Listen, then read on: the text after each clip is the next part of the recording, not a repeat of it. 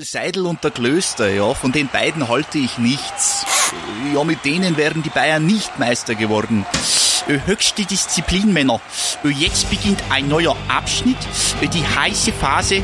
Jetzt geht's los. Faktlos, der Fußballpodcast mit Seidel und Klöster auf meinsportpodcast.de.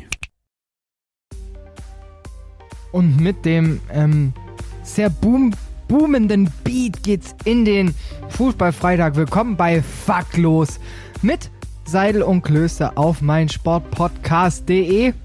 Und an dieser Stelle natürlich erstmal einen wunderschönen guten Abend, guten Morgen, guten Tag, Dani. Hallo Domme und hallo an alle mit dem boomenden Beat. Dann äh, war es das aber leider auch mit dem B. Ja, Domme, ich freue mich. Ja, nicht nur du dich, auch ich mich. Ah, das ist schön. Das freut mich aber. ja, ich, ich freue mich schon wieder seit gefühlt einer Woche auf den Fußballfreitag. Und ähm, ich denke mal, diesen Feiertagsblues, den haben wir gut rumbekommen. Und ähm, gibt ja auch wieder einiges, über das man quatschen kann. Äh, gibt ja auch die Fußballwoche einiges her. Aber zu Beginn, ich muss dich fragen, du, wir waren ja beide schon von der ersten Pause genervt. Wie sehr stört dich jetzt die zweite Länderspielpause? Schon ziemlich, muss ich tatsächlich sagen. Also die erste Pause war so, ja, irgendwie, hab, irgendwie hab, bin ich noch gar nicht in der Saison richtig angekommen. Da war ja schon die erste Pause, deswegen fand ich es gar nicht so schlimm. Aber jetzt kommt, kommt man so rein, man ist im ersten Vibe drin, hat Lust auf die Saison bekommen, hat die ersten Saisongeschichten geschrieben und dann Nee, sagt die FIFA, hallo, wir wollen Länderspiele, wir wollen Freundschaftsspiele. Das, naja, unsere Meinung hört man dazu noch, aber ja, ich find's schade. Wie geht's dir damit? Ja, ich finde es auch extrem schade, vor allem weil jetzt gerade die Bundesliga so, so richtig Bock macht, weil der erste Platz Lava ist. Dazu kommen wir ja später auch noch. Und das ist halt irgendwie, heißt, du hast so eine extreme Spannung, einen extremen Kampf da oben drin. Und im Endeffekt wird der jetzt sehr, sehr, sehr, sehr plump einfach unterbrochen. Auf jeden Fall. Ich habe halt ein bisschen Angst, dass so gerade coole Teams, bei denen es gerade gut läuft, äh, gerade der FC Schalke, vielleicht der SC Freiburg, dass die halt so ein bisschen aus ihren Läufen gerissen werden und jetzt quasi jetzt ja auch zum ersten Mal Leute abstellen mussten, auch oh, wir spoilern jetzt schon im ersten Teil gleich, ähm, einfach Leute abstellen mussten und die dann vielleicht müde zurückkommen und so und das ist dann halt ein bisschen schade, aber naja, dann beglücken wir uns halt an den Länderspielen gegen Argentinien. So, so die sinnlosesten Länderspiele, die man sich vorstellen kann. Also wirklich. Kleiner Fun Fact: äh, Freiburg hat mehr ähm, Nationalspieler abgestellt als Schalke. Haha, danke. den, den muss mal. Ja, ich, ich, ich, kann, ich, kann, ich kann ja drüber lachen, denn vom VfB kam ja auch nicht viel. Was heißt da nicht viel? ja, komm. Ja, wer, ist denn, wer ist denn beim VfB abge abgestellt? Ganz viele und damit sind wir ein? auch schon bei dem er Jemand, der auch ganz oft abgestellt wurde, ist die erste Überleitung. ja, und damit sind wir auch schon bei jemandem ganz Großem angelangt, unser Schweinsteiger. Ah, nee, ähm, das, ja, so kann man eigentlich, okay. so kann man eigentlich nicht überleiten, aber man muss sagen, wir kommen direkt zu einem Fußballgott. Ja, wir, wir gehen quasi von unten nach ganz, ganz oben, falls es für, für dich ein Tacken besser ist. Bastian Schweinsteiger hat die, die Länderspielpause genutzt, hat gesagt so, hey, wir braucht jetzt kein Medienloch haben, kein Neuigkeitenloch.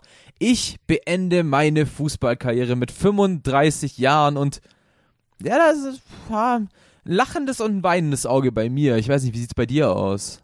Ja, auf dem einen Auge auch ähm, lachend im Sinne von ein ganz großer verlässt die Bühne und irgendwie geht jetzt in diesen wohlverdienten Ruhestand einfach als aktiver Spieler. Aber halt auch weinen, wer auf der einen Seite halt einfach ein ganz guter Spieler jetzt in den Ruhestand geht.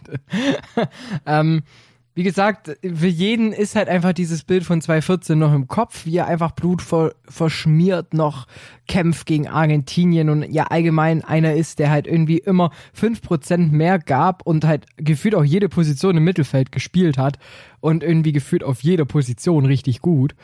Und ja, deshalb ist schon schade und im Endeffekt, ja, es ist halt auch so, die amerikanische Liga hat halt irgendwie gefühlt nur Slatan und Schweini und ähm, Martinez. Das sind von dem her. ist es vielleicht dann auch mal ganz entspannt, irgendwie in den Ruhestand zu gehen. Ich muss halt sagen, wir sind ja beide jetzt in dem Alter, wo man wirklich sagen kann, wir haben so die kom komplette Karriere von Bastian Schweiger, Schweinsteiger mitbekommen, waren so im, ich sage jetzt mal, zuschauerfähigen Alter, als eben er begonnen hat, Jahr 2002, 2003. Und ich, mich beeindruckt es einfach, diesen, diesen Schritt gesehen zu haben. So, er hat angefangen als, als Schweini, als Typ mit quasi was, was ähnliches wie ein Fokuhila, der auf links außen gespielt hat, noch für die Bayern, so. mit, mit dem, Weißt mit du, dem so- blonden Strähnchen. Ja, genau, genau. Und das sah halt aus, als hätte er so ein Frettchen auf dem Kopf gehabt und Seiten waren abrasiert. Sah unfassbar lustig aus. Und einfach wirklich dieses, da war so ein, so ein Junge, 17 Jahre alt, dem, dem, hat, dem hat noch nicht mal ein erwachsenes Trikot gepasst. Der hat immer so ein Schlabbertrikot angehabt, dieses rote mit T-Mobile, Bayern-Fans erinnern sich. Und dann ist er halt einfach gewachsen, dann erst zum Stammspieler bei den Bayern, immer noch auf der linken Seite, Nationalspieler geworden, WM 2006 mit zwei tollen Toren gegen Portugal abgerundet. Dann kam halt irgendwann der Step von, von Louis van Gaal und hat gesagt, hey, du bist jetzt kein Außenspieler mehr, du bist Sechser. Und dann dachte so, hä, wie kann Schweinsteiger Sechser sein? Hat das überragend gemacht, hat ein bisschen Körpermasse gewonnen, ein bisschen stabiler geworden und dann hat er so, so für mich wirklich dieses Bild, so, er hat dieses Schweini-Image einfach abgelegt und wurde halt wirklich zum Bastian Schweinsteiger und einfach toll, diese Geschichte miterlebt zu haben. Du, du hast es äh, erwähnt, diesen, diesen Finalsieg 2014, wo er wirklich Blut verströmt, mit Krämpfen an allen Körperteilen, mit wahrscheinlich Muskelfaserrissen bis zum geht nicht mehr, einfach da auf dem Boden liegt und heult und das sind tolle Bilder. Ähm, gleichzeitig natürlich, was hat er nicht alles gewonnen? Unzählige deutsche Meisterschaften, deutsche Pokalsiege, Weltmeister, Champions League-Sieger. Also der kann echt auf sich zurückblicken und sagen, ich habe fast alles richtig gemacht. Ja, das stimmt, das stimmt. Und das Witzige fand ich, äh, du hast ja auch schon gesagt, Masse zugenommen hat. Ähm, sein Athletiktrainer wurde bei Sky äh, Sport News HD befragt und er hat gesagt, ja, also mit Fußball eigentlich schaue ich es nicht so gerne, aber was ich bei Schweini sagen kann, der ist einfach stabil geworden. der hat einen Oberkörper so gehört bekommen. Der hat einen Oberkörper bekommen. Fand ich, fand ich eine, eine, eine sehr, sehr ähm, witzige äh, äh, Beschreibung von. Also du, du guckst zurück auf den Alleskönner Schweinsteiger. Also den, den deutschen Fußballgott schlechthin und das Einzige, was der sagt, ist halt einfach, ja, immerhin, der hat Oberkörper bekommen. Schon, schon sehr, sehr cool von ihm. Also kann man, kann man schon lassen. Und Schweinsteiger dann, ich, ich finde find ja seinen Karriereweg dann auch ganz interessant. Du hättest ja eigentlich nie gedacht, dass er die Bayern jemals verlassen könnte, dass er irgendwie mal woanders spielt und plötzlich klopft Louis van Gaal an, sein Ex-Trainer, und sagt, hey, ich hätte dich gern bei Manchester United. Und da wurde er, und das muss man ja für unseren Schweinsteiger einfach sagen, nicht gut behandelt. Da hat er viel zu wenig gespielt, wurde oftmals einfach nicht mit Vertrauen ähm, entgegengekommen. Ihm wurde nicht mit Vertrauen entgegengekommen. Und somit kam es halt eben, dass er 2017 den Schritt gemacht hat zu Chicago Fire und da wirklich zweieinhalb, naja, muss man so sagen, unglückliche Jahre erlebt hat, weil er hat ja nicht einmal die Playoffs erreicht jetzt in der MLS und das tut dann schon weh. Und da hat er ja tatsächlich sogar den Schritt gemacht zum Innenverteidiger. Also Ja. Schweinsteiger hat das Game durchgespielt. Ja, der hat, der hat, der, also es fehlt ja eigentlich nur noch der Trainerposten, dann hat er irgendwie alles auf dem, auf dem Blatt abgefrühstückt, aber davon rät ihm ja, ähm, ähm, Jupp regt ihn ja ab, äh, Trainer zu werden. Ja, und sein Bruder ja auch tatsächlich. Ähm, sein Bruder Tobias Schweinsteiger ja Co-Trainer beim HSV. Und beide haben, sowohl Heinkes als auch ähm, Tobias Schweinsteiger haben so gesagt, hey, Trainer ist schon, schon stressig, lass mal lieber. Ja, er ist zu sehr sensibel.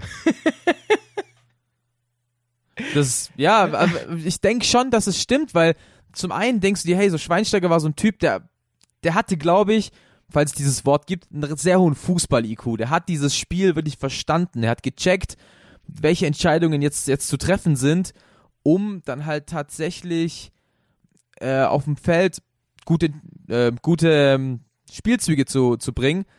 Aber halt als Trainer wahrscheinlich so dieser Hau ruck, Hau drauf Typ ist er halt einfach nicht. Ja, und ich kann mir den auch irgendwie nicht so vorstellen, so, so permanent in der Öffentlichkeit. Aber man muss ja sagen, Schweini hat das immer sehr, sehr gut gemacht. Jetzt ja auch bei Chicago Fire. Er war schon immer präsent, aber hat sich nie aufge, also nie so aufgespielt oder so aufgedrängt. Und wenn du natürlich Trainer bist, dann hast du das natürlich permanent um dich rum. Und das finde ich auch ist so, er ist, er, oder auf gut Deutsch gesagt, er ist einfach ein viel zu guter. So rein menschlich ein gesehen. viel zu guter. Ja, das, das kann ich mir dann tatsächlich, tatsächlich vorstellen, dass er einfach menschlich wirklich zu, zu nett ist einfach, um dann halt auch wirklich ähm, Trainer zu werden und dann halt irgendwie Entscheidungen zu treffen, die vielleicht eklig sind, aber halt auch als Trainer wirst du halt einfach nicht gut behandeln. Und ich denke, dass er, dass er das einfach, einfach nicht haben will. Er würde gespielersound. Fernseh, TV-Experte, don't. Oh, aua. Ja, aber Ja, wie aber ich, gesagt, ich denke einmal halt, ganz liebe Grüße an Schweini. Ähm, ich glaube, du hast uns beiden auch den, die, die DFB 11 über eine gewisse Zeit sehr, sehr nahe gebracht. Tatsächlich, und meine Anekdote für Schweinsteiger bleibt für immer. Sein erstes Tor für die deutsche Nationalmannschaft hat er an meinem Geburtstag geschossen. Deswegen bin ich für immer mit Schweinsteiger verbunden. Kleiner Scherz. Also er hat wirklich zwei Tore an meinem Geburtstag gemacht, gegen Russland damals. Fand ich cool. Seitdem hast du das Trikot immer rum und jeden Abend telefoniert in eine halbe Stunde. Ja, genau. So, hey Bastian, weißt du noch damals? Und ich frage es den jeden Tag und jeden Tag weiß er es noch. So, das ist so ein, so ein kleiner Erinnerungstest für ihn, dass er ja auch nicht vergisst, wie es um ihn steht. Ja, ich würde sagen, kommen wir zum nächsten Thema. Und da ist eigentlich gar keine große Überleitung nötig, denn es geht wieder um den FC Bayern und diesmal geht es um ein bisschen Stress beim FC Bayern und zwar nicht untereinander, nicht intern, sondern mit dem französischen Verband. Genauer gesagt mit Frankreichs Nationaltrainer Didier Deschamps. Denn die Bayern haben die letzten zwei Spiele gegen Hoffenheim und gegen Tottenham auf Rekordtransfer Lucas Hernandez äh, verzichtet, aufgrund einer Verletzung beim Franzosen. Und Deschamps sagte sich, schön, aber der spielt für mich. und da gab es dann halt quasi einen kleinen Konflikt, weil dann hat sich auch äh, Bayerns Coach eingesetzt, äh, Bayerns Coach, Bayerns Vereinsarzt äh, Hans Müller Wohlfahrt, Hans Müller Wohlfahrt und hat halt gesagt so, ich, er ist mein Spieler, so ich bin sein täglicher Arzt und der kann nicht spielen. Und dieser Streit ist halt so ein bisschen eskaliert, weil da halt wieder zwei Interessenskonflikte aufeinandertreffen und ich kann beide Seiten verstehen, muss aber sagen, ich stehe da ein bisschen eher auf der Seite der Bayern. Ja, witzig finde ich, dass Pavard ja dann auch noch so ein bisschen Salt Bay macht und sagt, ja, hey, wenn, wenn Hernandez hier ist, dann ist er auch fit. Ja, genau so. so.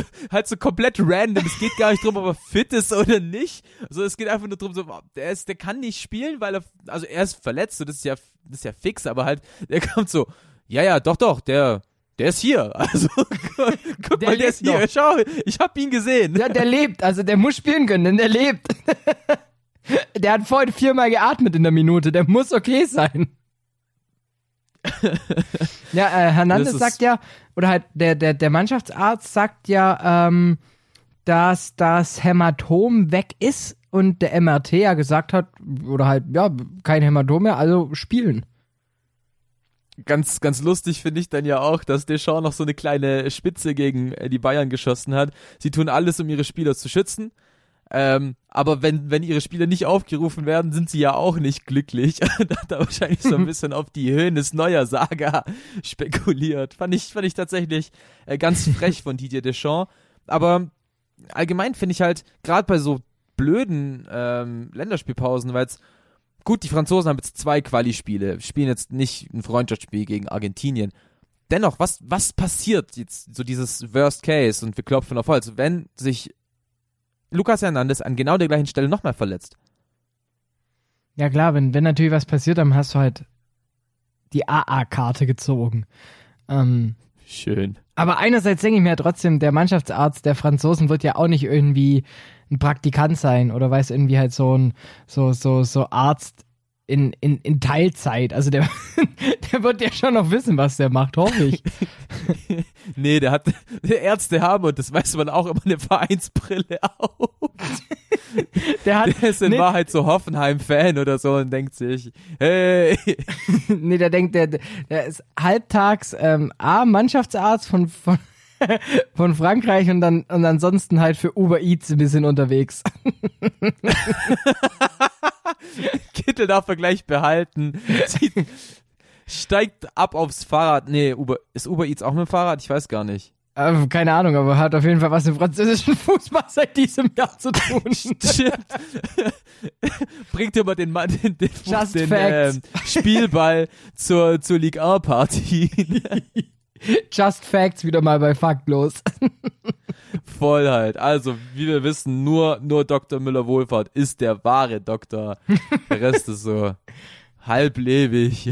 So, irgendwann Müller Wohlfahrt ist auch so ein Arzt, der irgendwann mal eine Fernsehsendung bei im ZDF oder so bekommt. Die Blutegel und ich. so eine Telenovela. So wie der Bergdoktor. Müller-Wohlfahrt mit so einem Blutegel, weißt du, streichelt den so, so Wind geht ihm durchs Haar. Und dann kommt so, und dann so, und Egi, wo gehen wir heute hin? Egi. Und dann, ah, zu Lukas Hernandez und so auf das Bein von Hernandez und der, der Blutegel hat so richtig Spaß daran. Da kommt dann auch so, da wird dann, kommt dann so schlechte Telenovela-Musik im Hintergrund und der Blutegel, dem wird so ein Lachen reingefotoshoppt. und Lukas Hernandez fragt sich einfach nur, wo ist eigentlich mein französischer Arzt, denn ich will hier raus.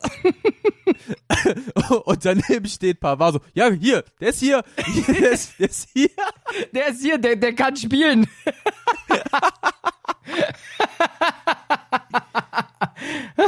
Und Deschamps sagt dann einfach nur so, ja, ähm, Hönes, Rummenigge, ihr seht ja, ähm, es ist doch immer schön, wenn die nominiert werden und spielen. Seid doch froh, sonst könnten wir auch Ter Stegen nominieren, wenn ihr wollt. Und, und dann kommt nur so, so, so der Cliffhanger hinten raus.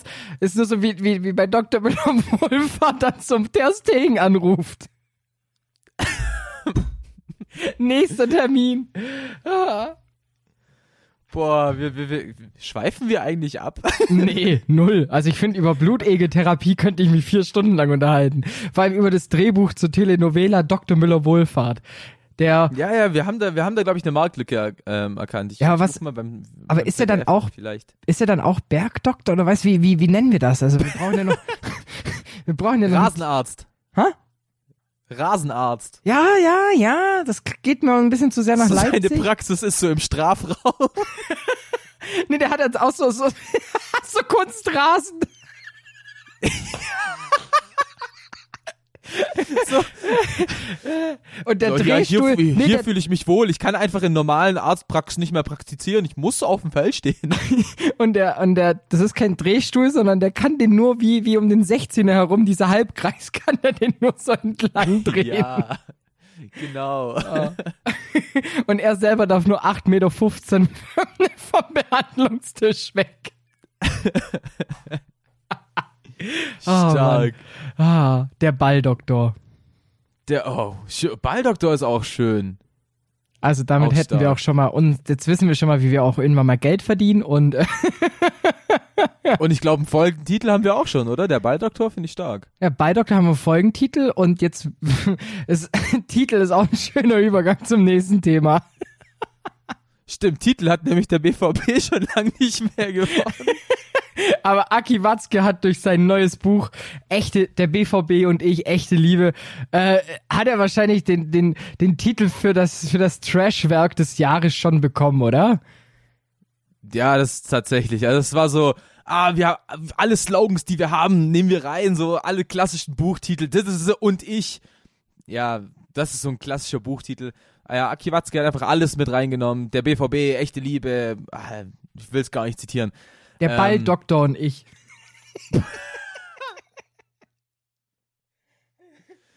Das Buch von Hans Müller Wohlfahrt wäre dann Mir san mir, die Blutegel, mein Strafraum und ich.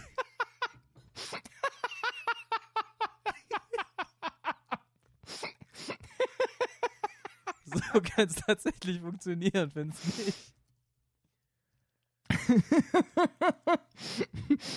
Schatz, ich hab die Blutegel geschrumpft.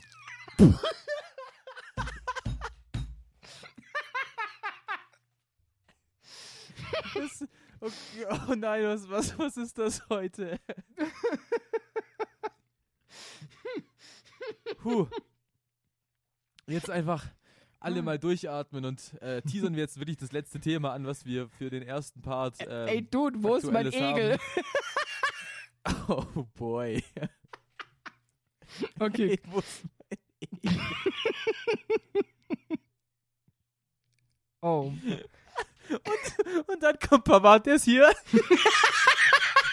Den habe ich gesehen. oh Mann. Oh. Wow. Puh. Wie, So. wie kommen wir da jetzt wieder raus? Ey? Das fragt sich der BVB auch. So, damit haben wir es wieder hinbekommen. Ja, okay, zack. Ja, Hans-Joachim Watzke ähm, wird bald ein Buch rausbringen am 14. Oktober. Und einige Auszüge liegen auch schon online bereit. Und da spricht Hans-Joachim Watzke so ein bisschen mit, wie er eigentlich den Abschied von Jürgen Klopp damals im Jahr 2015 verkraftet hat. Nämlich gar nicht. Ähm, Jürgen Klopp ja damals nach dieser wirklich katastrophalen Saison 2014, 2015, als man, ich glaube, als 17. in die Winterpause gegangen ist, Ja. der einfach gesagt, okay, ich erreiche die Mannschaft nicht mehr, es ist dieser, dieser Run, den wir hatten, der ist halt vorbei. Am Ende der Saison trete ich zurück, ist ja allen bekannt. Und ha- Aki Watzke ist da jetzt so ein bisschen drauf zurückgekommen und hat eben gesagt, es stimmt, er hat die Mannschaft einfach nicht mehr so bekommen und es war da, damals tatsächlich der beste Schritt für alle. Und jetzt ja im Mai 2018 hat der BVB wieder den Trainer gewechselt und zwar von Peter Bosch auf Peter Stöger und anschließend hat man ja wieder einen Trainer gesucht. Und da dachte sich Jo- Hans-Joachim Watzke, er ruft mal einfach mal den Kloppo an. Und das war schon optimistisch, gerade einen Typen, der gerade ein Champions League-Finale gespielt hat. Ja, vor allem, also, ich weiß jetzt ja nicht, was bei Watzke sonst so vorgeht. Aber Klopp und Liverpool, das ist, also, ich weiß, BVB-Fans, BVB-Fans lyncht mich nicht, aber das passt noch einen Ticken besser. Das, das Faust und Auge und draufhauen und, ja klar, auf jeden Fall. Und für Kloppo war es auch eigentlich die beste Idee. Also jeder weiß, also ich glaube, er weiß selber auch, er ist jetzt halt noch ein bisschen bei Liverpool und irgendwann Nationaltrainer. Also ich, das, das muss so laufen. Wo, wobei, wobei, Klopp hat ja gesagt, nee, momentan hätte hätte ich da keine Lust zu. Aber gut, er hat noch einen Vertrag bis 2022 bei Liverpool. Was danach passiert, wissen wir nicht. Ich könnte mir vorstellen, dass er noch einmal verlängert und dann vielleicht so 2025 sagt, okay, chillen wir mal. Ähm, dennoch, wie gesagt, ich finde es sehr optimistisch von Hans-Joachim Watzke, dass er halt gesagt hat, ja, vielleicht, ich rufe mal den Klopp an und sage, ja, hey, du musst zurückkommen. Und klar, Klopp hat auch gesagt, so, wenn er irgendwie mal wieder zum BVB zurückkommen könnte, wäre das, glaube ich, für alle Seiten ganz cool. Aber ich, also ich, es war für mich war das damals die perfekte Position Liverpool einfach nach Dortmund so zwei emotionale Clubs, bei denen es nicht mehr so läuft. Ähm, und Dortmund hat eben wieder groß gemacht und Liverpool jetzt eben auch wieder groß gemacht. Deswegen war das der perfekte Schritt. Ich kann mir vielleicht vorstellen, dass er vielleicht nach der Trainerkarriere so als Berater oder so, so dieses ähm, Summer-Ding zurück zu Dortmund kommt, aber als Trainer kann ich es mir nie, ehrlich gesagt nicht mehr vorstellen. Ich, ich meine auch nicht, dass, dass diese Geschichte ist schon geschrieben. Eben, sage ich genauso. So, das, das Buch ist geschrieben, also das, was am 14. Oktober rauskommt, und die Geschichte Jürgen Klopp von Dortmund ist ähm, auch ist fertig geschrieben. Da, ich glaube, jedes weitere Kapitel könnte da nur ähm, Schmerz bringen für alle Seiten. Und deswegen, aber ganz interessant finde ich dann tatsächlich die, ähm, die Aussage, dass vielleicht wäre es besser gewesen, damals 2015 die komplette Mannschaft auszutauschen, statt den Trainer. Wahrscheinlich wäre es dann besser geworden. Und man hat ja versucht, wieder so einen Trainer zu bekommen. Und ich finde eigentlich mit Thomas Tuchel hat man da einen recht guten Job gemacht, aber den hat man ja irgendwie vom, vom Hoch, Hof gejagt. Und das hat ja so ein bisschen die, die Trainer-Odyssee beim, beim BVB eingeleitet. Wer, wer, mit, wer mit Sandalen und Tennisstrümpfen äh, und Helene Fischer hört, ey, der, der gehört zurecht vom Hof gejagt. Du hast gerade Mallorca zitiert, okay. Gut, Domme, ich würde sagen, äh, das war's für, für, für den ersten Part, oder? Wie siehst du das? Ja, ähm, ich hab, aber du hast noch was für mich. Der faktlos Netzfund. Den Netzfund. Ich habe noch den Netzfund der Woche und eigentlich habe ich zwei Netz, Netzfunde. Ein Netzfund Fünder. war äh, zum, zum Fünder.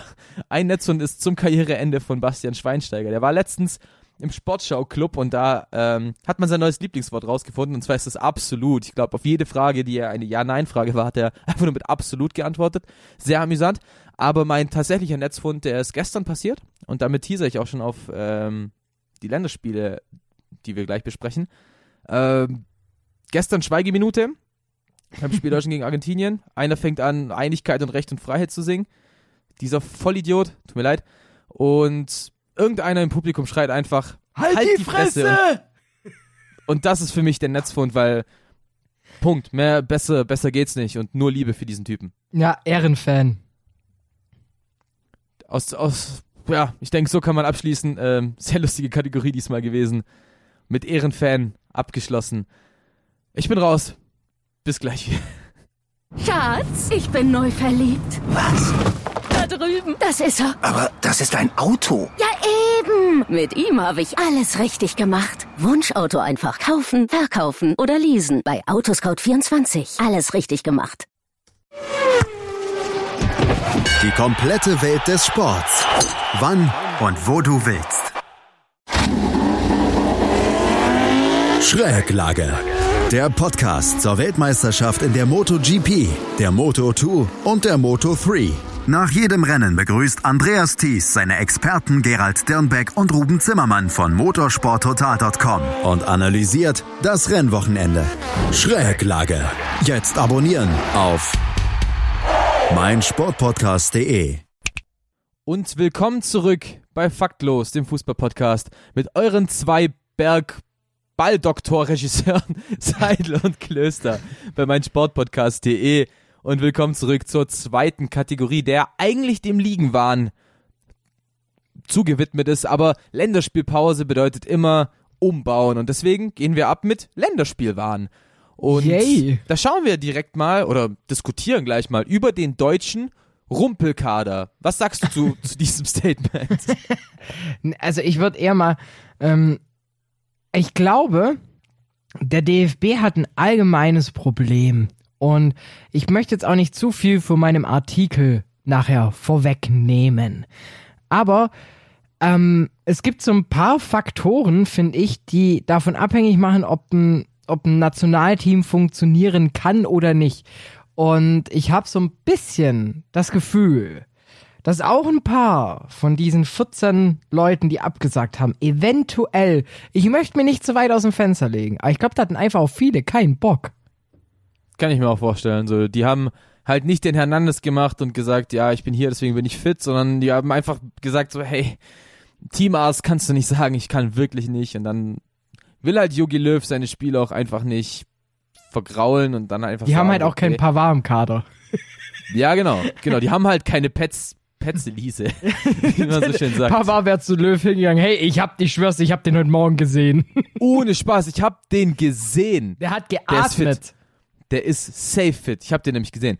Ähm, aber ich geb dir voll recht. Also ich glaube wirklich ganz viel, dass äh, paar Leute nicht unbedingt Lust hatten auf dieses Spiel. Weil, keine Ahnung, am Wochenende noch gut gespielt, durchgespielt und plötzlich, aua, hab Schmerzen in den Beinen drin, weißt Ja, vor allem, es ist ein, weil es, es hat halt, ein- es ist halt null Pflichtspielcharakter. Auf gar keinen Fall. Also wenn du gegen Argentinien spielst in einem Freundschaftsspiel in Dortmund ähm, und dann nach Flora Faulin, nach Flora Fauna Tallinn fährst, um Quali-Spiel gegen Estland zu spielen, also sorry, da hat dann wirklich niemand gesagt, ja okay, ich gehe aus meinem Rhythmus raus, f- reis wahrscheinlich, gerade so in Fällen wie von Toni Kroos, halt aus dem Ausland mal hierher und dann kann schon sehr gut sein, weil wie gesagt, Pflichtspielcharakter hast du einfach nicht, obwohl ja das Spiel jetzt gegen Estland ein Pflichtspiel ist. Ja, vor allem, weißt du, du fliegst dann eben, schönes Beispiel mit Toni Kroos, du würdest von Spanien nach Deutschland, um dann nach Estland zu fliegen. Ja, genau, weißt du, bist dann halt, Wie, wie bei so einer Billig-Airline, wo der halt der Fl Flug einfach billiger ist mit Zwischenhalt in Dortmund.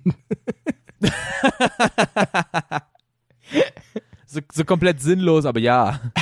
Mach mal. Ja, nehmen wir halt mit. Wir haben, wir haben ungefähr 72 Stunden Aufenthalt in Dortmund, den nehmen wir mit. Oh, wir haben jetzt Zeit für ein Testspiel, das machen wir da auch noch rein. Und Jonas Hector so Bitch, I'm out.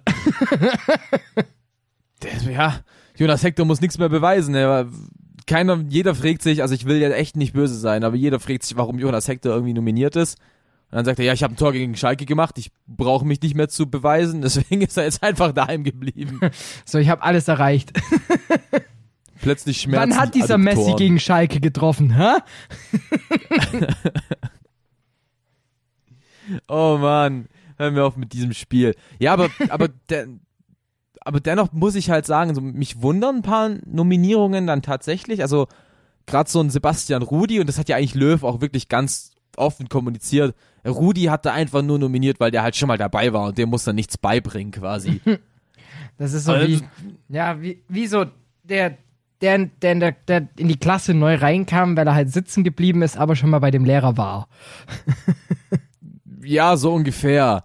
So ungefähr, aber halt wirklich dieses, wie in, in der Kreisliga. Ah ja, hier, der, der Matze, der war vor zwei Jahren schon mal da, der, der kann spielen, der hat nämlich noch einen Spielerpass bei uns. So quasi. Ungefähr so stelle ich mir die Wiederankunft von Tim Kleindienst beim FC Heidenheim vor. Hey, gibt's diesen, diese eine Kleindienst, der war vor zwei Jahren, gibt's den noch? Ja, ist der, ist der noch gut? Geht. Egal, der weiß, wie hier die Türen aufgehen, so, dem muss man nicht mehr drücken, ziehen beibringen. Aber mich wundert es dann tatsächlich, also, weil gerade auf der Sechserposition, finde ich, haben wir in Deutschland formstärkere Spieler. Also, ich muss sagen, Vereinsbrille abgesetzt, zu da kann ich verstehen. Für so, für so einen Spieltag kannst du den gerne mitnehmen, junge Perspektivspieler, okay. Aber warum du dann auf einen Rudi gehst und nicht auf einen, keine Ahnung, Flo Neuhaus zum Beispiel oder Julian Weigel, weil Ja.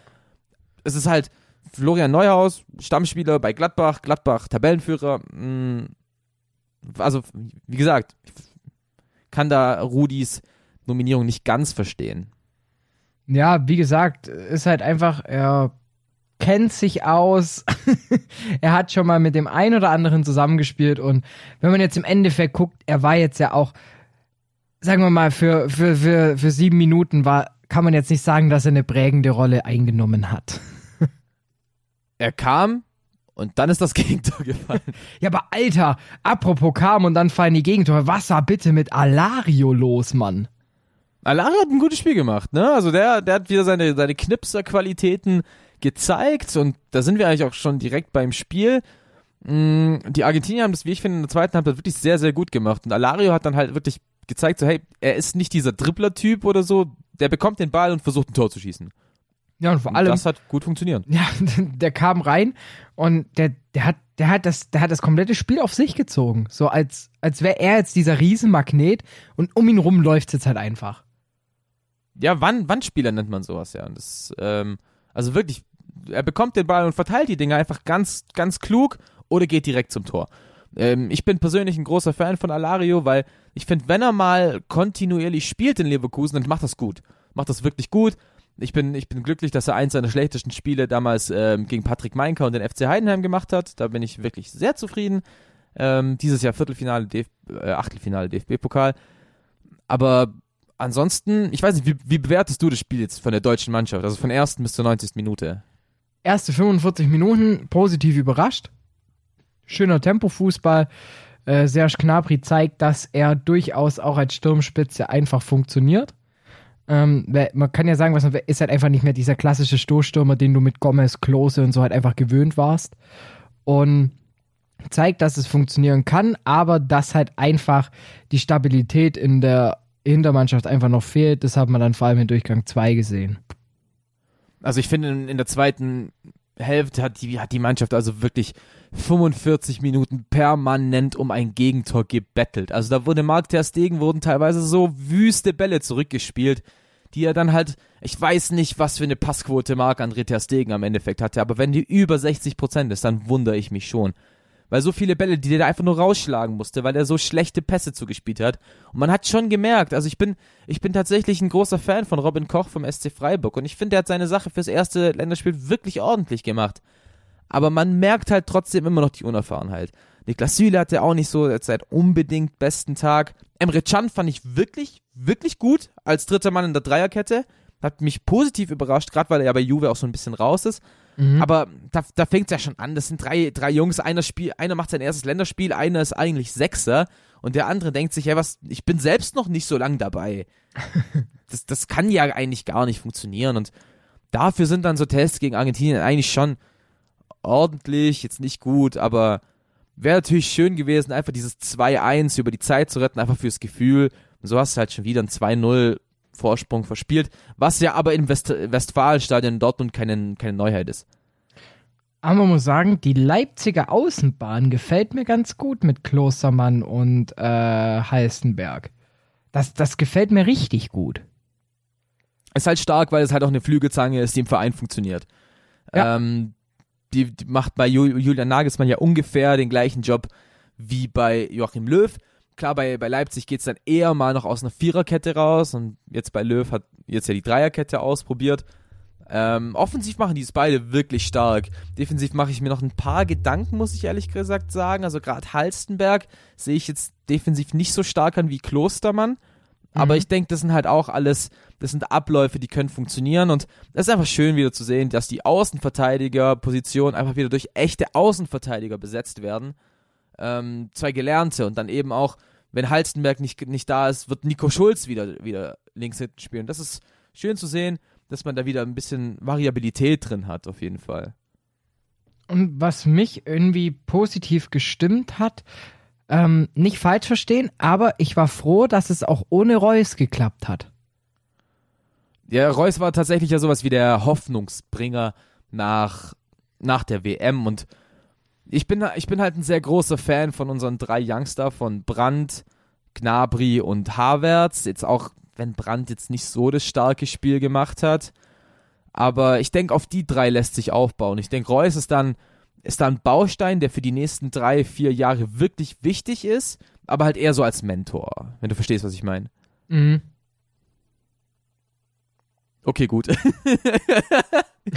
Kurz und schmerzlos. Mm. Ja, ist es. Also wie gesagt, ich bin ja auch eher froh, dass es halt auch mit den, mit, mit eben den, den Youngstars klappt und auch mit Luca Waldschmidt. Äh, der wird, der wird, der, der wird so viel Bock machen in den nächsten Jahren in der Nationalelf. Und wahrscheinlich ist auch das, was Klinsmann gemeint hat, die nächste WM wird ein richtiges Fest für, Och, Jürgen, ey. für wow. Luca Waldschmidt. Das wird vielleicht die beste WM aller Zeiten. Zitat Jürgen Klinsmann. Nein, Bruder, aber okay. Ja, vielleicht, wer weiß, vielleicht macht Waldschmidt alle 18 Tore. Für alle Teams. Alle 18, von alle 18 Tore der kompletten Weltmeisterschaft. ja, ich sag mal so, in Doha bei der Leichtathletik-WM hat man ja schon gesehen, was zu was dieses Land alles fähig ist. Naja, ähm, Und allein deshalb freue ich mich schon so drauf.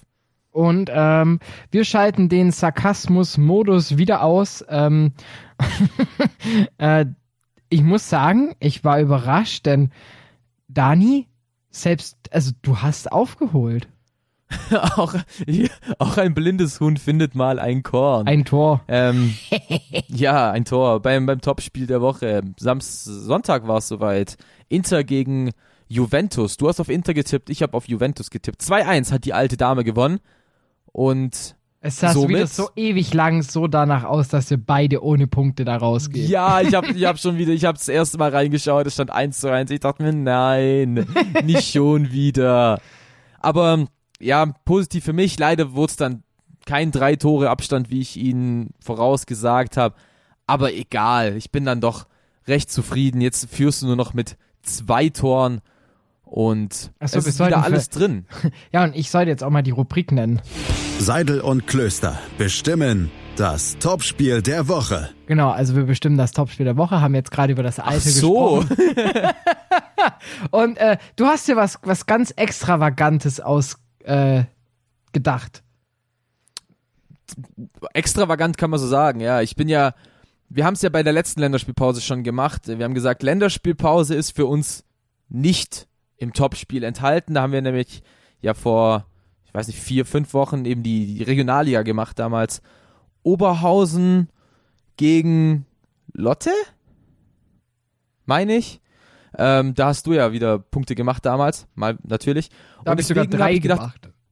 ja, stimmt. Deswegen hab ich, haben wir uns gedacht, geh, gehen wir dieses Mal doch bisschen, ähm, bisschen anders und ich habe auf meine geliebte A-League geguckt. Die fängt nämlich am Wochenende an mit dem Saisonstart und beginnt gleich mal schön mitten im Stadtderby.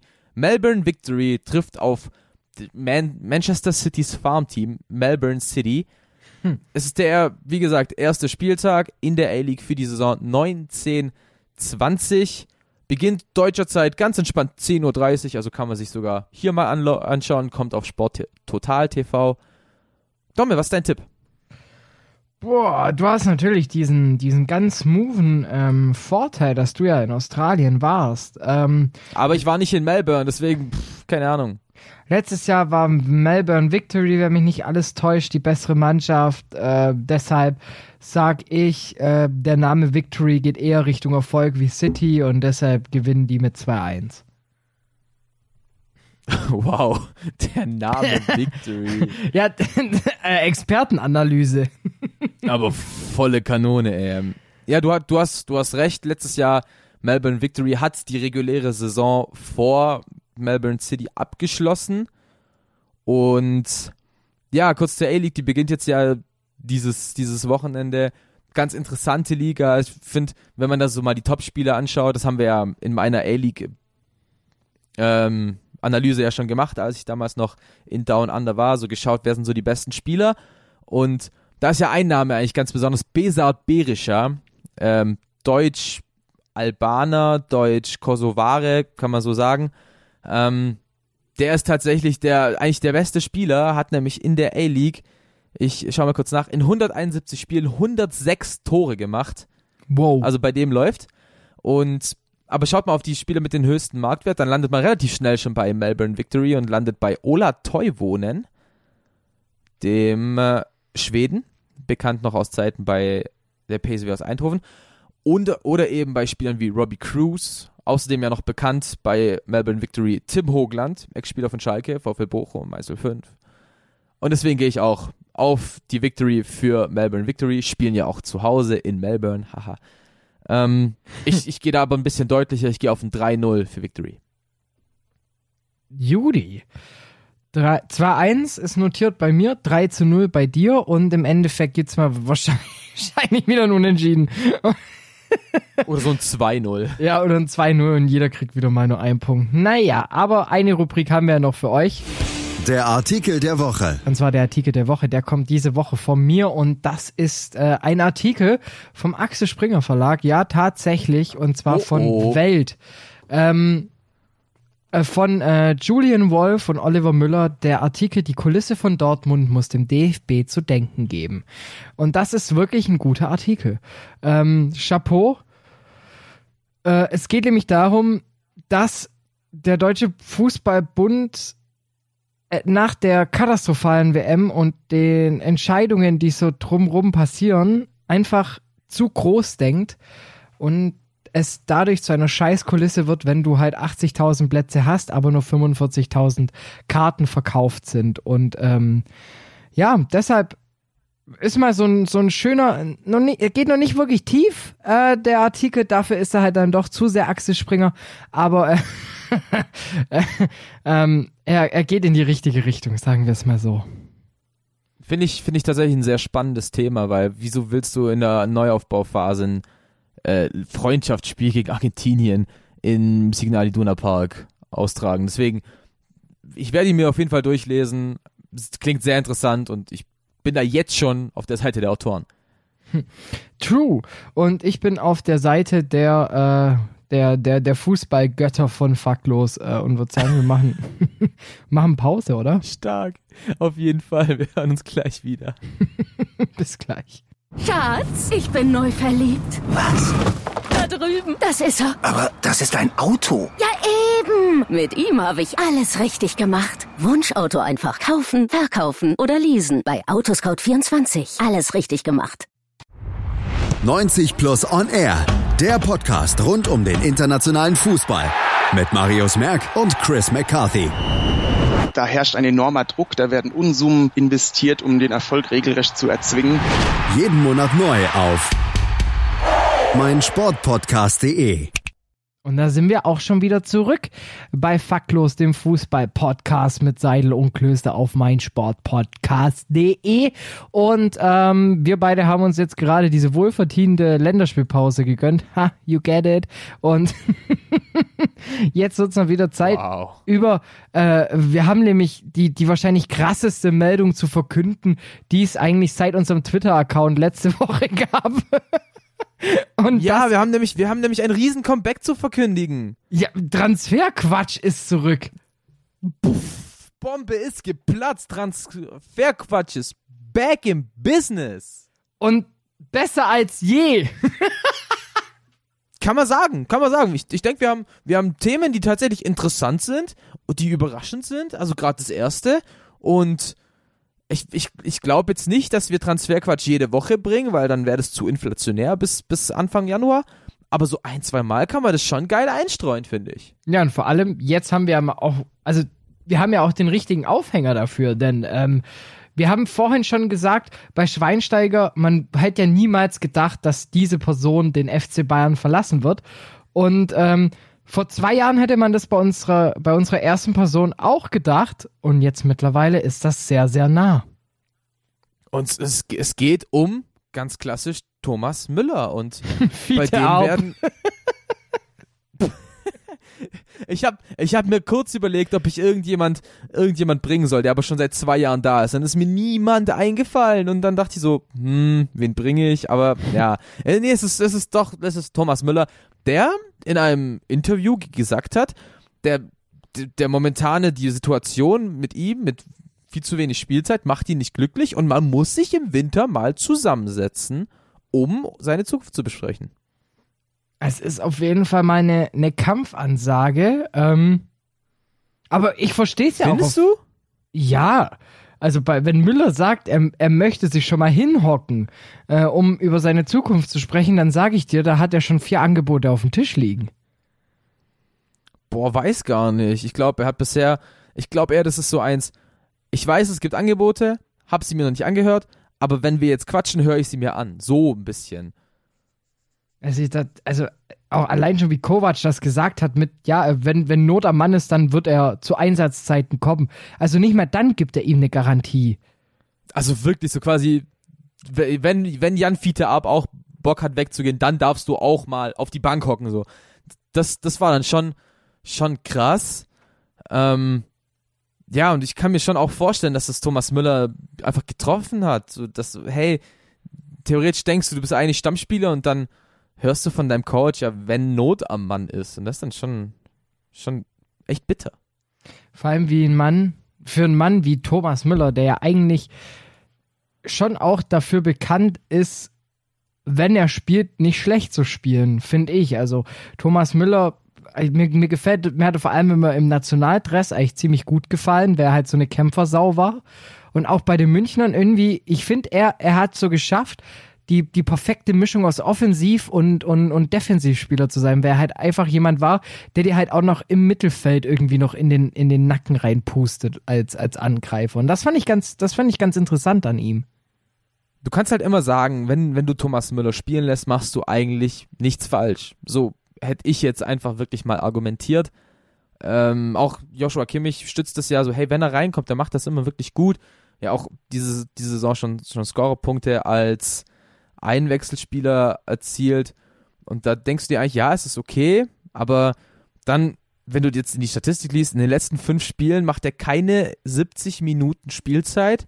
Und das ist dann schon interessant, weil ich glaube, da würde ich mir auch Gedanken machen als Spieler. Ja, der hat jetzt insgesamt in diesem Jahr 450 Einsatzminuten.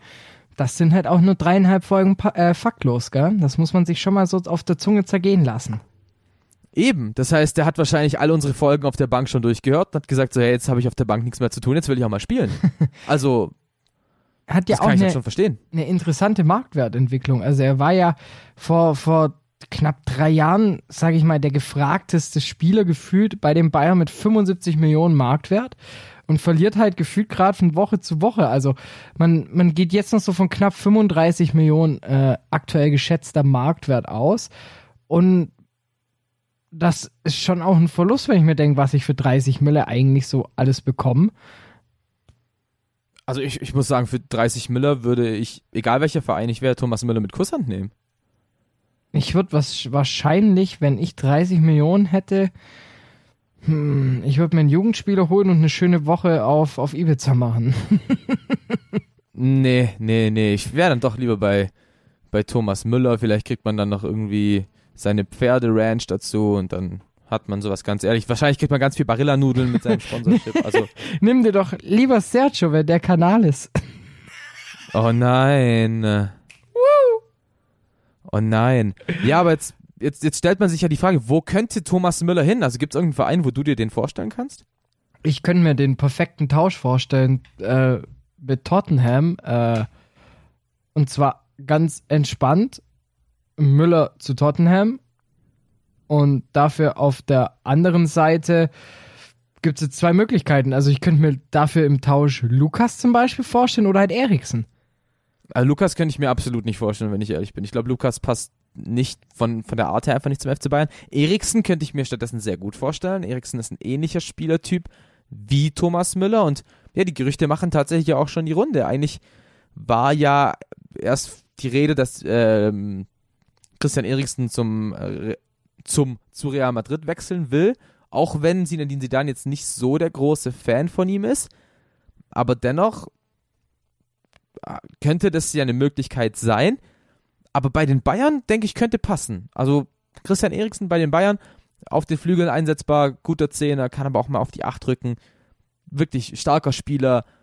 Aber dann sehe ich es aber auf der anderen Seite. Ich glaube nicht, dass Thomas Müller Tottenham Hotspur weiterhilft. Ich glaube, er kann eher zu so einem, nennen wir ihn, gescheiterten Prestigeclub la FC Arsenal, AC Mailand, vielleicht Inter Mailand, Manchester United eventuell noch so könnte ich ihn mir vielleicht vorstellen. Oh. Puh, wo könnte ich mir Müller vorstellen? Ähm, wie gesagt, also ich finde eigentlich mit Tottenham schon, weil wenn ich mir das so vorstelle, du hast so einen Son dann noch mit in dem Kader drin, so Sissoko und ein Dombele dahinter. Weiß ich, also ich, ich glaube, der könnte so ein richtig schönes Bindeglied sein, habe ich so das Gefühl bei Tottenham. Also, dass er so dieses versteckte Potenzial, das gerade, oder das Potenzial, das die gerade noch nicht so ausnutzen, dass er das irgendwie hinbekommen könnte.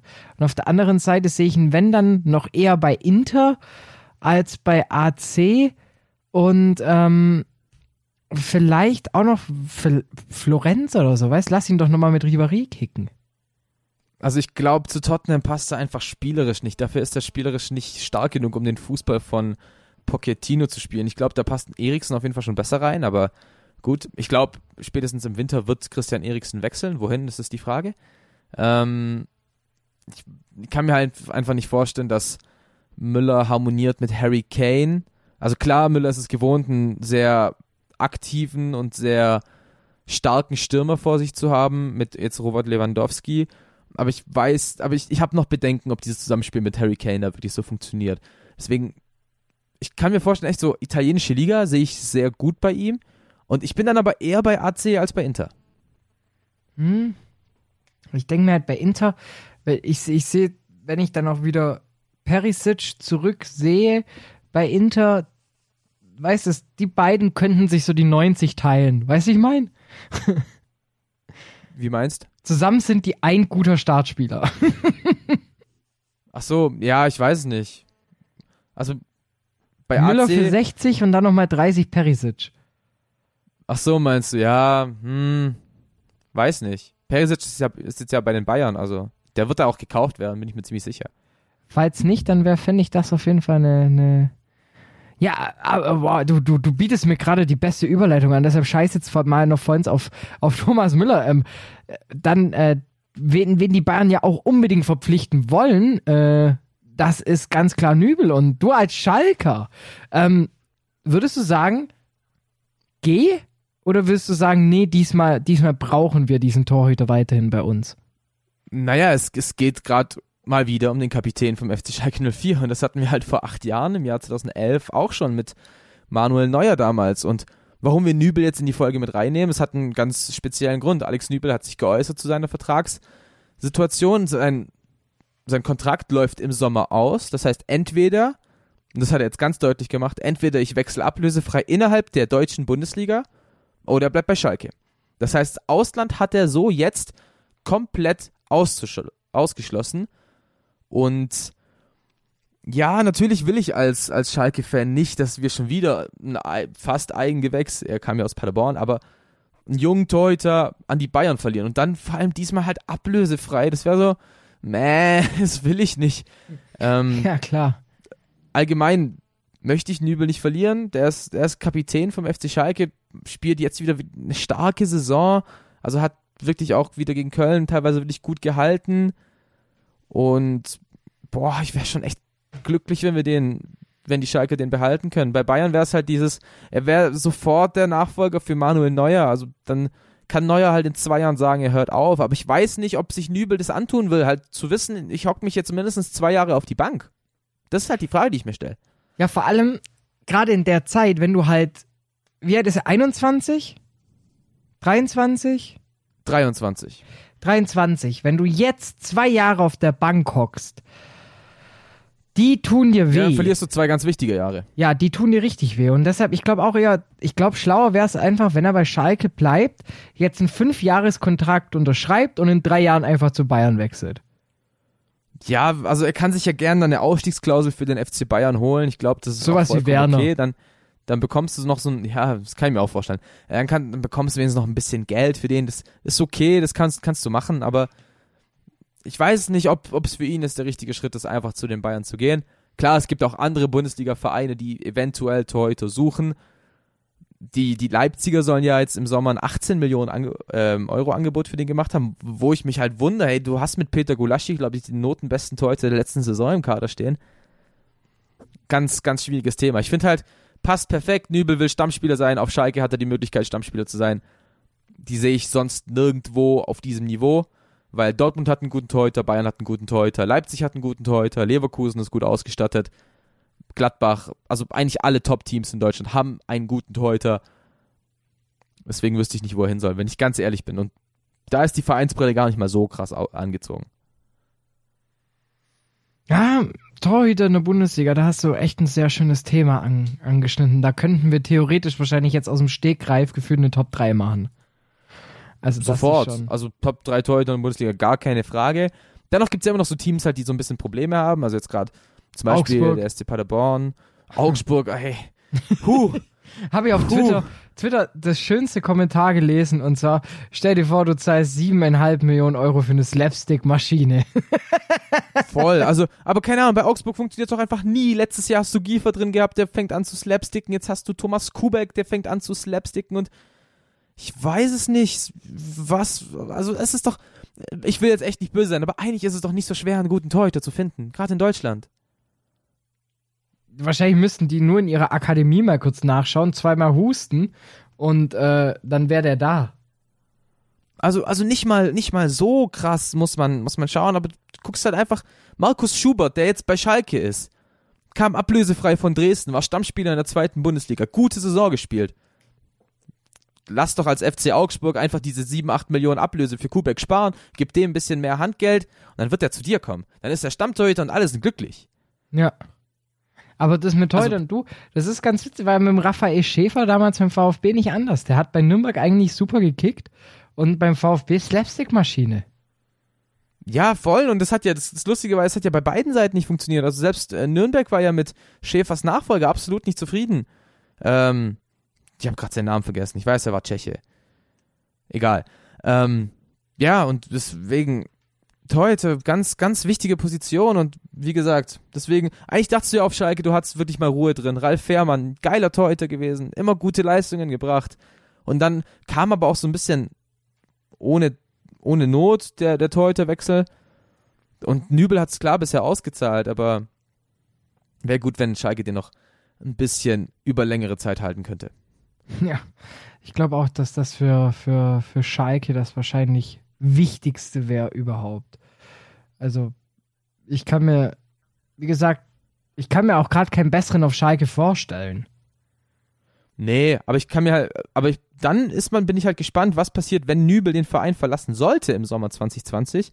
Ob dann Ralf Fährmann, der von seiner Leihe von Norwich City zurückkommt, ähm, eine Chance erhält oder ob da dann eben auf Markus Schubert gesetzt wird. Also da wird's dann auch noch ganz spannend.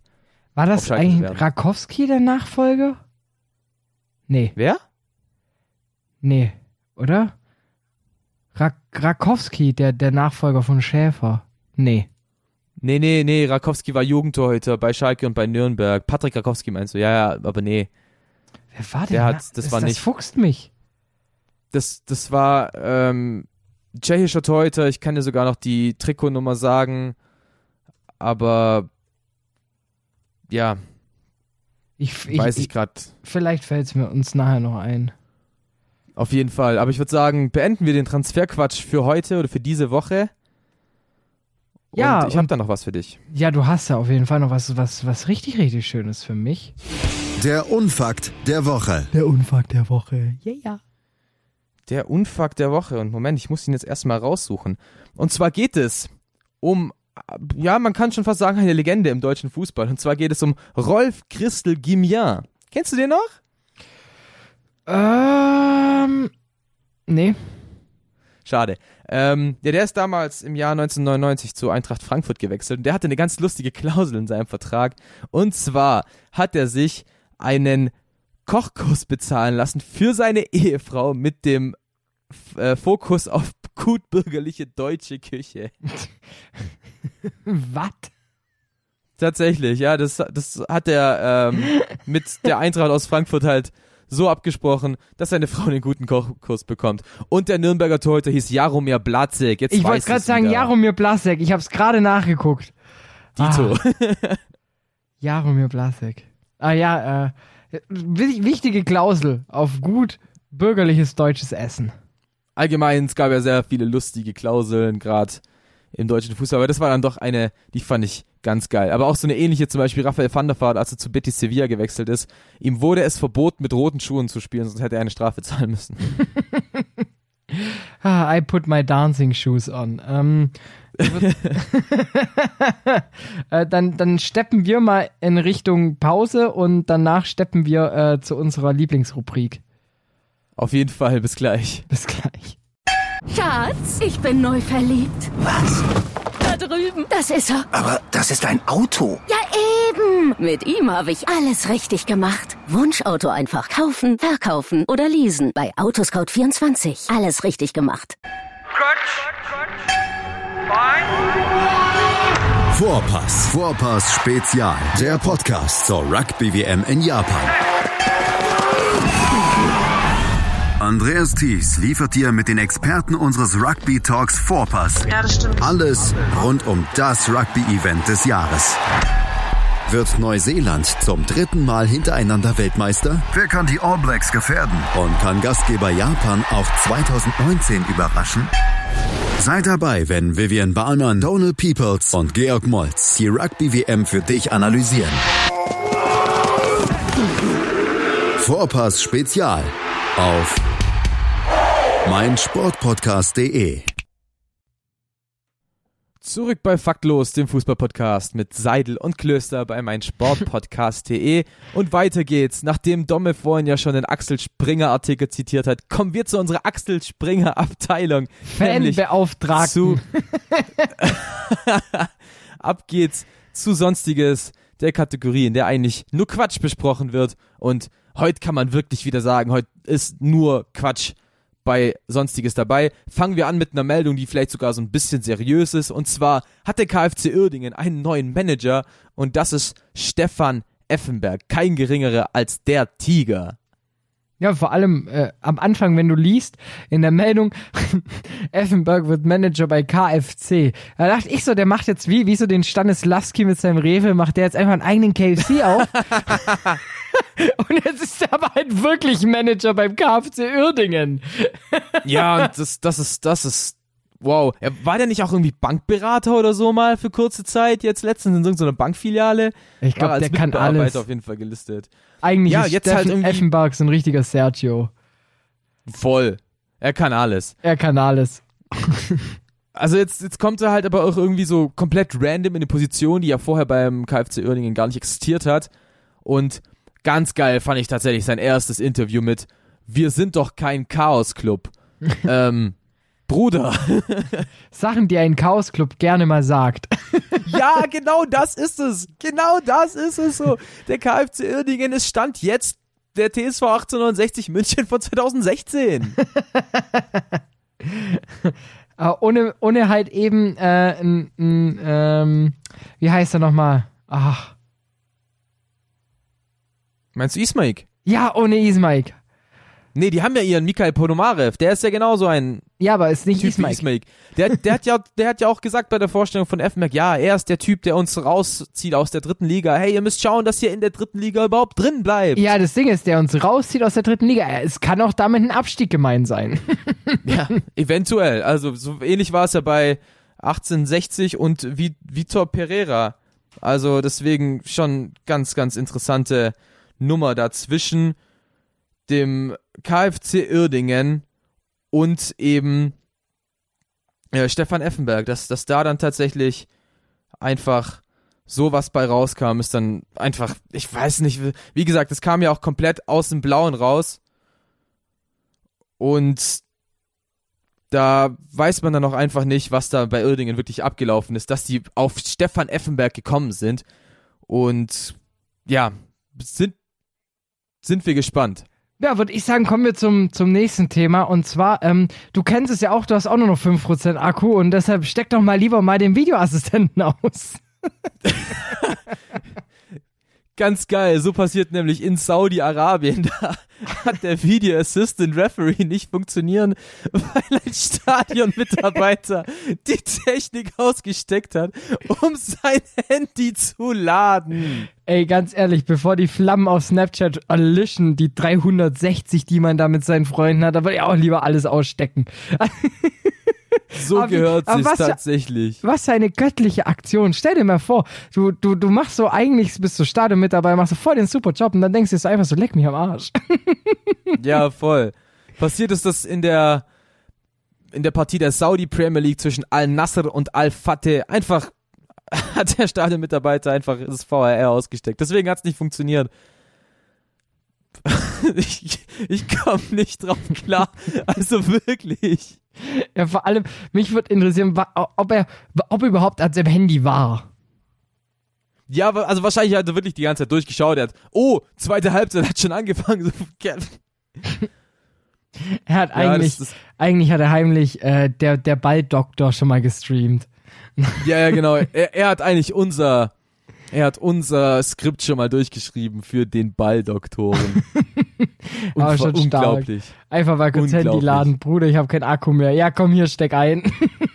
Also vor, es gibt immer. stell dir vor, irgendwie so, stell dir vor, so, so ein Typ macht das, so der Bahnmitarbeiter, so, ach nee, heute Bahnanzeigen funktionieren, ich muss mein Handy laden.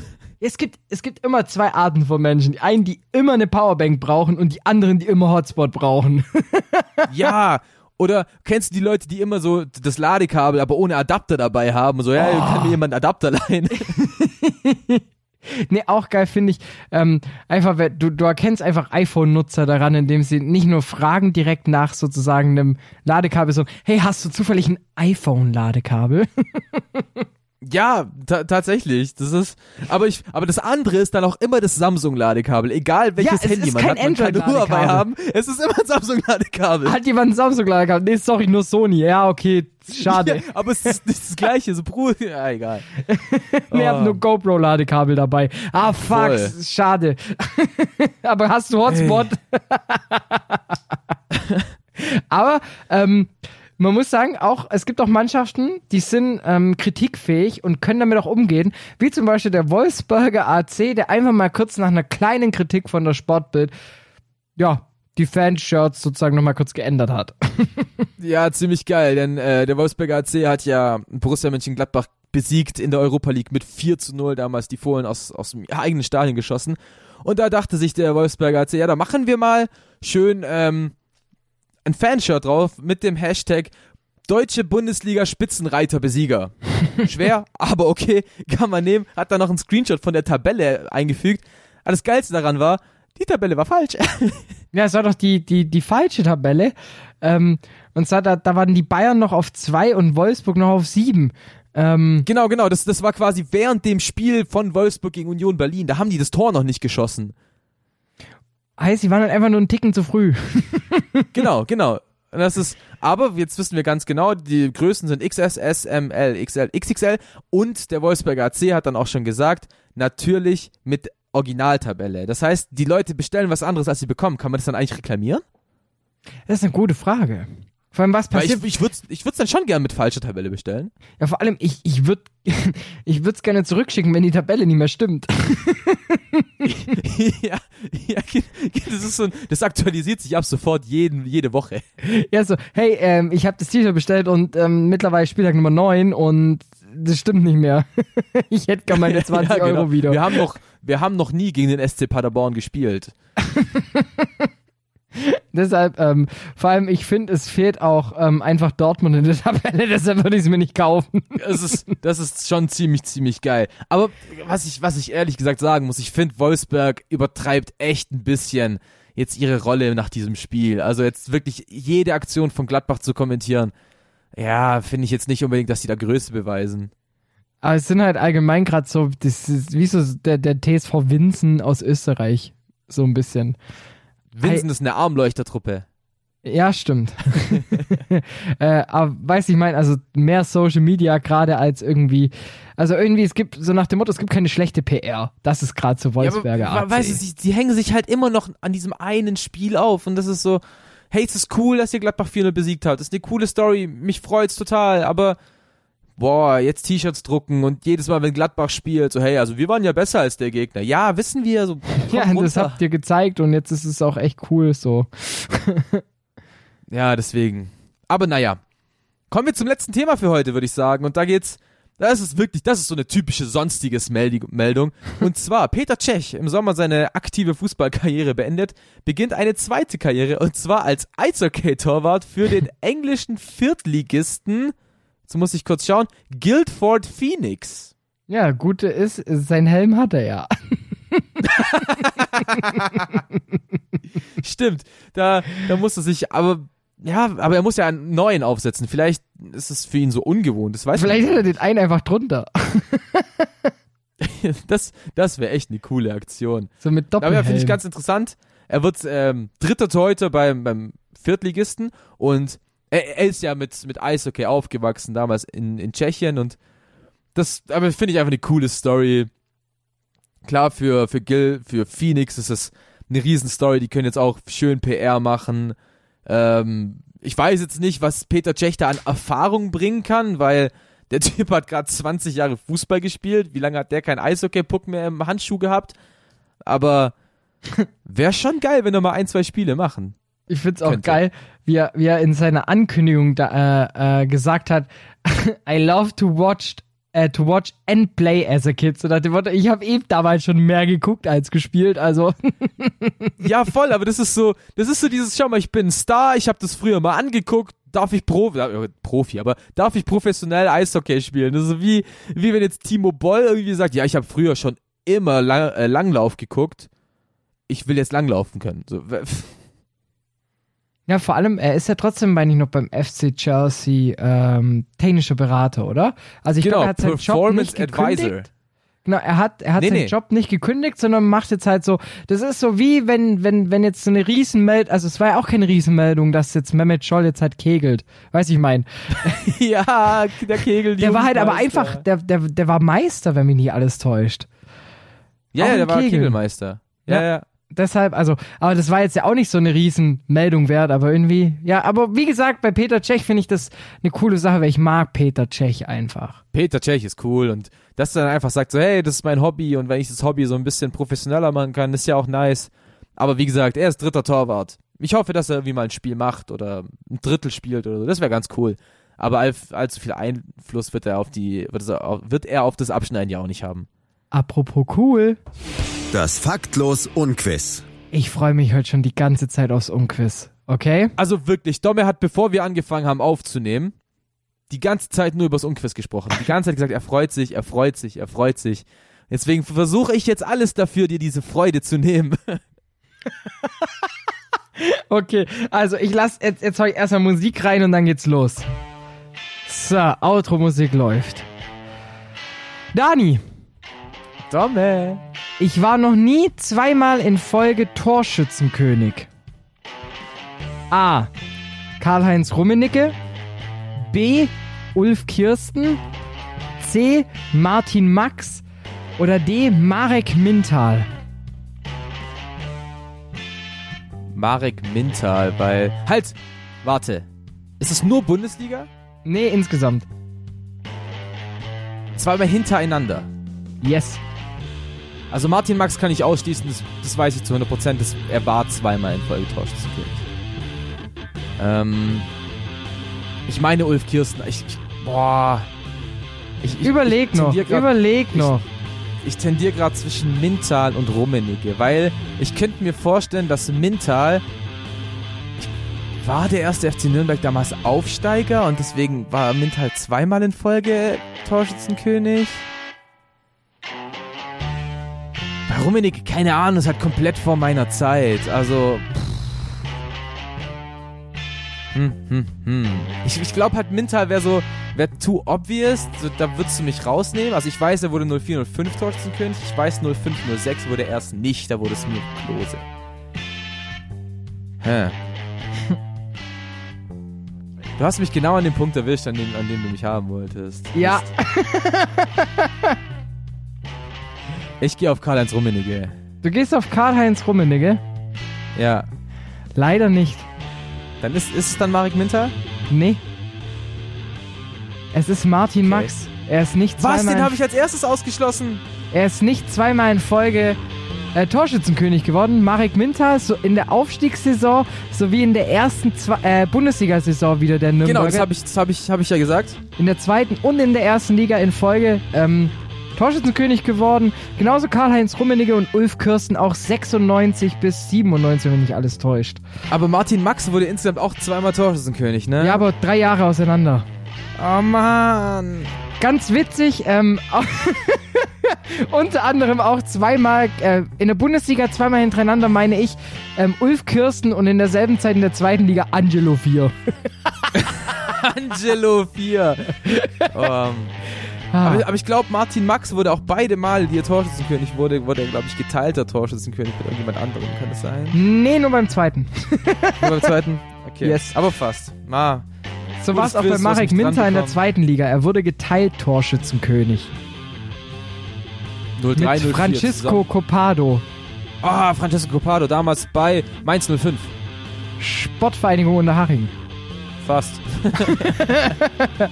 Ja, war auf jeden Fall meine. Was? Das war zum ersten Mal, dass ich mal keine vorformulierte Frage gefühlt genommen habe, sondern mal richtig tief recherchiert habe. Das ist, das ist wirklich, wirklich stark. Da bin ich auch ganz stolz auf deine Recherchearbeit. Hast du sehr gut Dankeschön. gemacht. Und dann würde ich sagen, dann gehen wir in die nächste Woche Pause für uns beide. Für euch geht der Spaß jetzt erst los gefühlt. Nee, ist jetzt eigentlich auch schon rum, gell? Ja, genau. die, hört sich, die hört sich die Folge jetzt auch schon seit knapp anderthalb Stunden an. Also.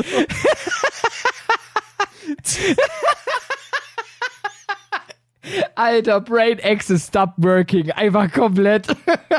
Domme ist im Wochenendmodus. Das ist schön. Das ist doch wirklich schön.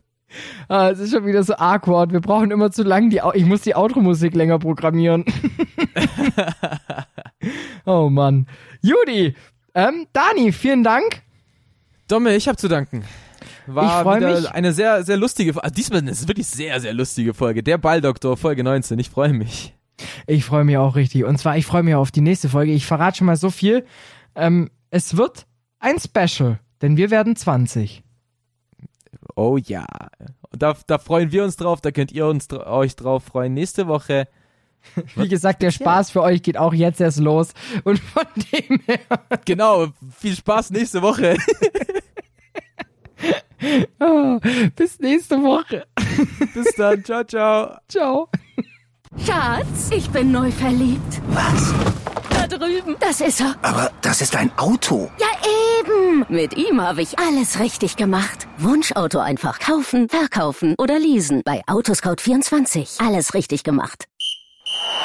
Zwei Männer, Seidel und der Klöster, ja, von den beiden halte ich nichts. eine Aufgabe. Äh, Höchste Disziplin, Männer. Das Fußballgeschehen der vergangenen Wochen knallhart und kompetent auf den Punkt gebracht. Faktlos. Der Fußballpodcast mit Seidel und Klöster. Jeden Freitag neu auf meinsportpodcast.de. Schatz, ich bin neu verliebt. Was? Drüben. Das ist er. Aber das ist ein Auto. Ja, eben. Mit ihm habe ich alles richtig gemacht. Wunschauto einfach kaufen, verkaufen oder leasen. Bei Autoscout24. Alles richtig gemacht.